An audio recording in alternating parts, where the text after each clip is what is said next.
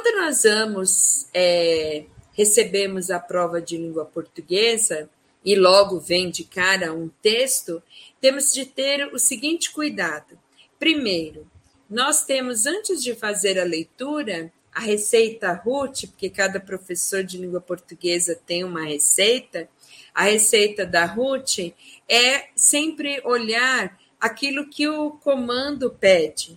Porque se ele pedir para você compreender, você vai então fazer uma leitura já buscando essa compreensão, aquilo que está no texto e aquilo que foi parafraseado do texto, que ele foi escrito, colocado reescrito, mas utilizando sinônimos, para que você, vamos dizer, também tem um conhecimento, né? Tem um filtro, eles filtram por isso, porque está no texto, mas só que ele utilizou sinônimos e aí ele quer até que o candidato entenda, né? Ele vai tentar, será que o candidato tem essas habilidades? A habilidade de compreender, entender o que está lá e a habilidade de é, saber a paráfrase, a, o sinônimo, ok? Ou também chamado de sinonímia.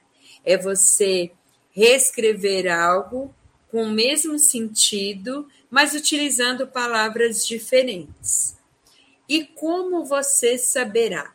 Por esses comandos. Então, por exemplo, de acordo com o autor do texto, de acordo com o texto, segundo o texto, segundo o autor do texto, o texto diz, e no texto, pronto, você vai saber que o seu olhar é de compreensão.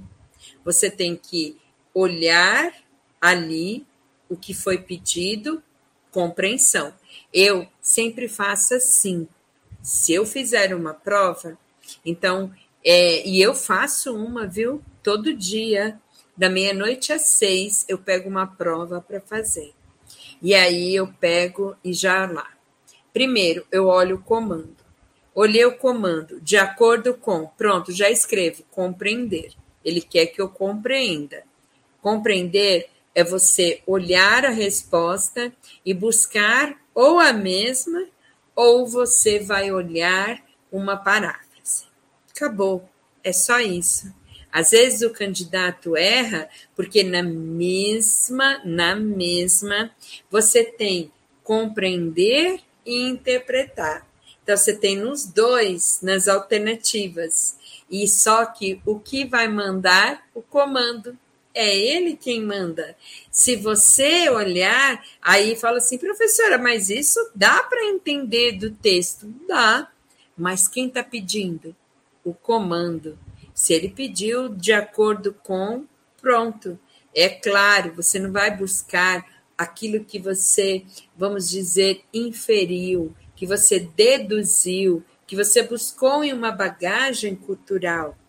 Então, eu sempre até quando eu falo para os meus alunos, até eu dou um exemplo assim bem, né? Eu falo assim para eles: se eu falar a professora Ruth está cabeça baixa, então a pessoa tem que saber, de acordo com o texto, ou eu estou cabisbaixa, ou eu estou de cabeça baixa.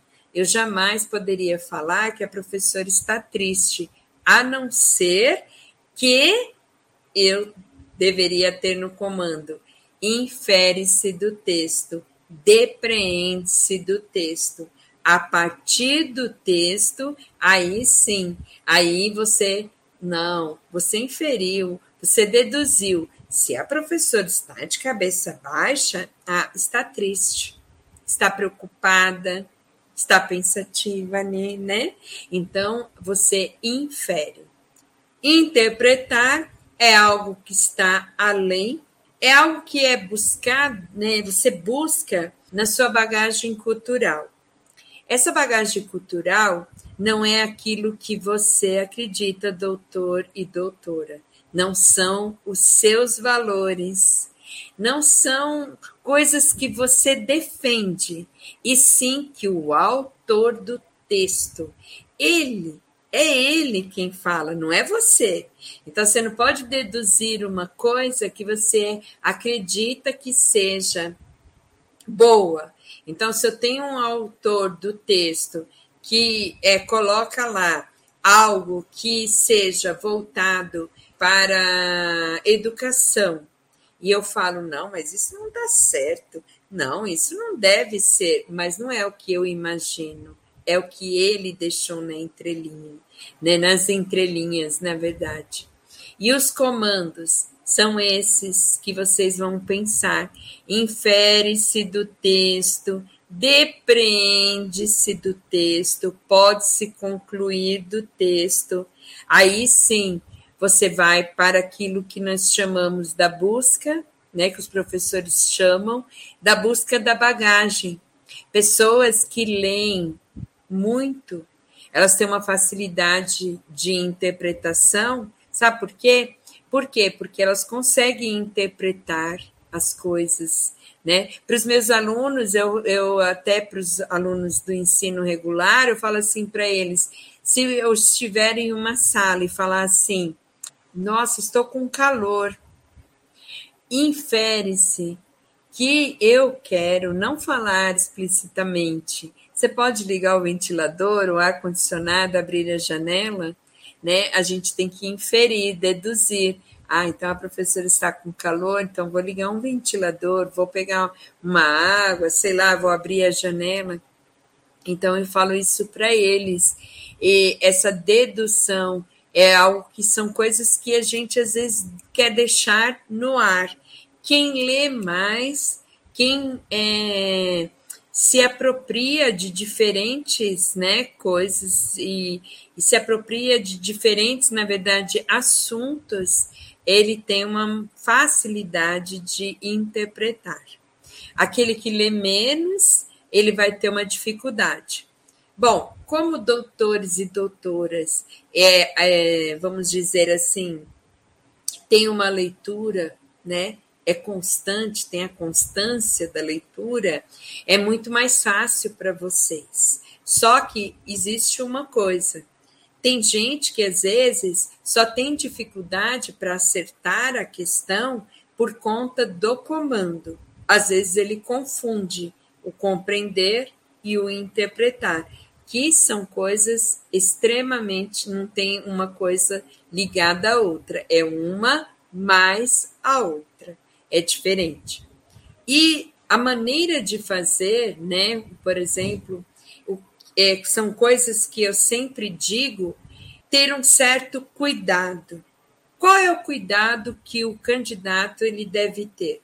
Primeiro é extrapolar. Então, o que, que é extrapolar? Então, essas palavras sempre, toda vez, tudo, todos, todas, nunca, jamais são palavras que elas merecem um cuidado. Então, por exemplo, se eu falar assim, todos os professores de língua portuguesa dominam a norma culta da língua. Aí, tudo bem. Nas alternativas, se eu colocar lá, né? Se eu colocar assim, a Ruth a Ruth e a Denise dominam a norma culta da língua portuguesa, elas, elas estão dentro de todas, mas não é a resposta, porque são todas. Ele disse no texto, todas não são. Se eu colocar assim, por exemplo, é colocar na verdade, eu falei o contrário, né? Se eu colocar a Ruth e a Denise dominam e depois embaixo nas alternativas eu colocar todas, aí eu estaria o quê? Extrapolando, né? Eu coloquei todas dominam, elas dominam, mas ele limitou. Então, cuidado para não extrapolar e nem reduzir, ou seja, apegar-se a apenas um fragmento. Você tem que tentar olhar, né? Não ficar só preso àquilo. E cuidado com a contradição. Geralmente os textos irônicos, eles se contradizem.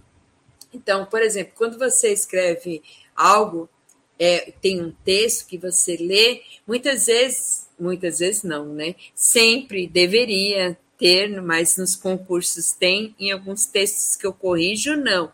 Mas são os conectivos, que são aquelas palavrinhas que vão ligar um parágrafo ao outro. E ali, de repente, eu apresento uma ideia e coloco algo que opõe a essa ideia. Então, tem que tomar cuidado com esses conectivos também na hora de fazer a questão.